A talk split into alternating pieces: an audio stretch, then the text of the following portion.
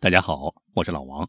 今天啊，咱们讲一个一个皇帝喝醉了酒，无意间临幸了一位宫女，结果意外的竟拯救了两百年的王朝江山的故事。这所谓啊，有因必有果，不管什么事儿都不会无缘无故的发生，是吧？很多时候啊，改变时代甚至改变世界的沧桑巨变，往往都是从一个不起眼的小事儿酝酿而来的。据说啊，东汉的开国皇帝刘秀，刘秀的出生啊，就是因为一个不起眼的意外。但是，恰恰就是这个意外，造就了刘秀这么一个伟大的千古帝王。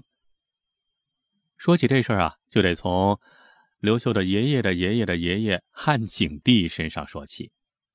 汉景帝是历史上有名的贤明君主，历代皇帝都把他们当作楷模。汉景帝做的确实是比较出色，而且啊，他在位期间始终推行的是道家的无为而治的思想，所以啊，老百姓民间呢是休养生息，百姓生活也得到了长足的改善。汉景帝啊，大家对他评价不错，一致认为他是爱民如子啊，所以说名气也不错。不过怎么说呢，领导也是人嘛，是吧？皇帝那当然也是人，也是肉体凡胎，也有七情六欲，也需要。呃，女人，汉景帝最喜欢的一个妃子啊，成妃。他经常在成妃的宫中留宿。这众所周知啊，这女人一个月里总有那么几天不舒服，是吧？但是无巧不巧，汉景帝这一天晚上喝了点酒，借着酒劲儿来到了成妃的宫里，想过夜。这当然不行啊！这皇帝身边的太监也都心里有数。但是皇帝既然来了，那。怎么能让领导败兴而归呢？汉景帝啊，扫视了一圈结果就发现，哎，程妃边上有一个宫女，这小宫女长得挺漂亮，非常动人，五官端正，容貌端庄，花容月貌，闭月羞花，哎，不错。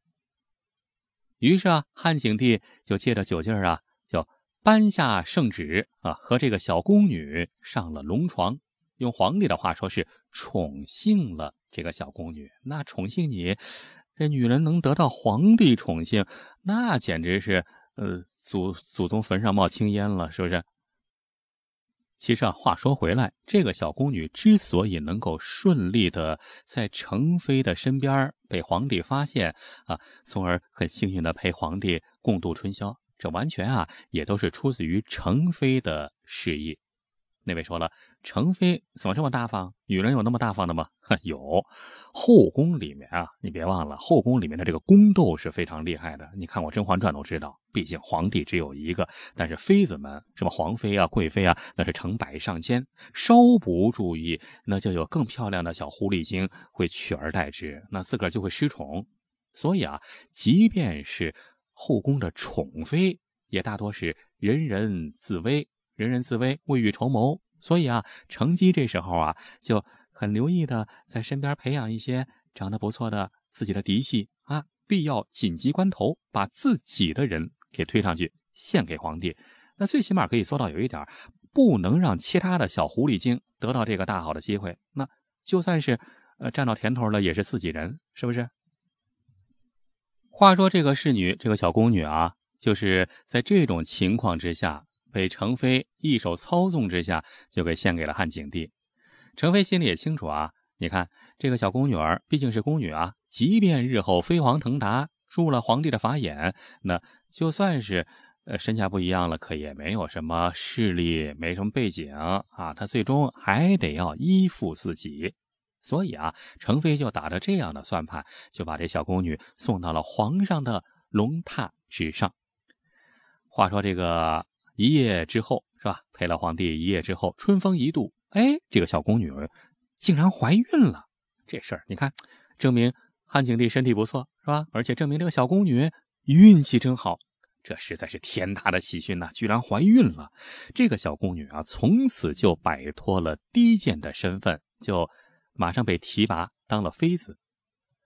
话说十月怀胎之后，她给汉景帝生下了一个儿子。哎，真是一个儿子，叫刘发，起名叫刘发，发财的发啊，当然不叫刘发财，叫刘发。汉景帝喜出望外啊，然后又加封了这个宫女，又赏了好多金银财宝啊，生儿子有功啊。虽然为皇帝生了龙子，但是宫女毕竟是宫女，毕竟出身卑微，所以啊，他的儿子刘发也并没有得到皇帝太多的宠爱。汉景帝那儿子多了，不是只有这一个儿子。这刘发成年之后，汉景帝啊就随便把他给封了个长沙王，从此啊就离开京城，远赴长沙去了。那位说了，长沙是个好地方啊，是吧？物华天宝，人杰地灵，多好啊！可是你想想，在西汉那个年代，那不一样。那个时候，那湖南那一片长沙那一片跟现在那简直是天壤之别。那时候湖南还没开发呢，到处都是荒野，不但潮湿，而且据说还有很多瘴气。更何况刘发所得到的封地的面积也很小。但不管怎么说吧，毕竟也是封了王爷，是吧？大小也算是个王爷了。后来啊，刘发也凭着自己的聪明才智，又陆陆续续的弄了点其他的一些地盘，什么武陵啊、零陵啊、贵阳啊。呃，为什么说这个刘发呢？今天咱们要说的这个刘秀，就是刘发的直系后裔啊。不过传到刘秀这一代的时候，已经家道中落了，已经完全没有了。皇家子孙的气派了。话说刘秀后来出生以后啊，在他九岁那年，他父亲就去世了。他父亲去世的时候啊，只是一个小小的县官啊。这时候啊，父亲去世之后，年仅九岁的刘秀就顿时成了孤儿，生活无依无靠啊。后来啊，就投奔同宗族的叔叔刘良为叔父所抚养。后来长大之后啊，呃，也只是一个平头百姓。虽然说刘秀有一个皇亲国戚的身份，但是毕竟传了那么多代了，到他这儿，呃，也就是一个普通的平头百姓了，生活水平啊也非常差。再加上当时是王莽执政，王莽不是创立了一个新朝吗？是吧？啊，王莽篡汉创立了新朝，当时正是新朝末年，天下大乱，海内分崩离析，到处都是闹起义的啊。这时候刘秀啊就趁势起兵。终于在乱世中崛起。公元二十五年，刘秀自立为帝，登基为帝，仍然以汉为国号，史称东汉。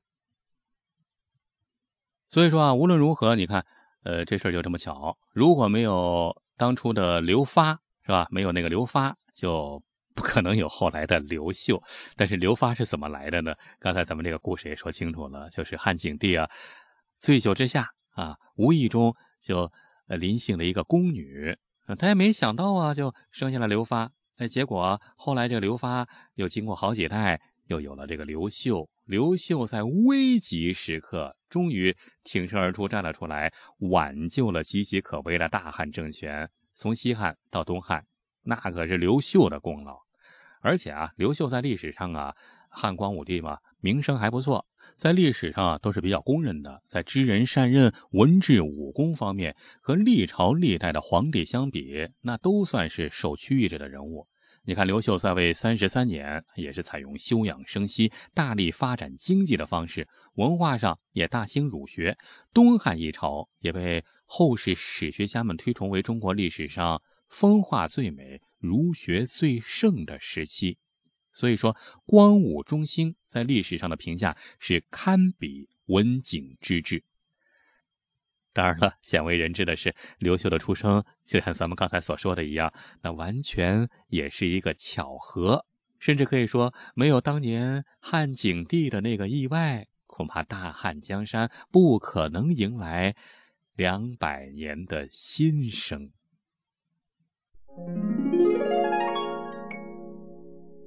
好了，刘秀的故事啊，就说到这儿。如果想听到更多好听、好玩、有趣的语音故事，也欢迎您关注老王的微信号“老王讲野史”，里面有更多有意思的语音故事，还有更多难得一见的罕见的历史珍贵老照片。欢迎您没事来瞧瞧。